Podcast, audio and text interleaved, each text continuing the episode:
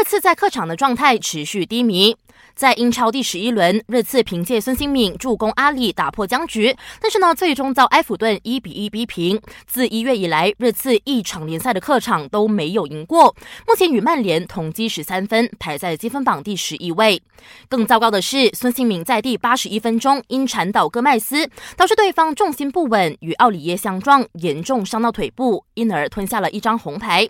热刺主帅波切蒂诺赛后为戈麦斯的伤势感到抱歉，并为埃弗顿送上祝福。另一边的莱斯特城则状态不错，二比零战胜水晶宫，继续位居第三。德甲卫冕冠军拜仁这个赛季的状态不佳，更在最新一轮的联赛中一比五惨败在法兰克福的脚下，暂居积分榜第三。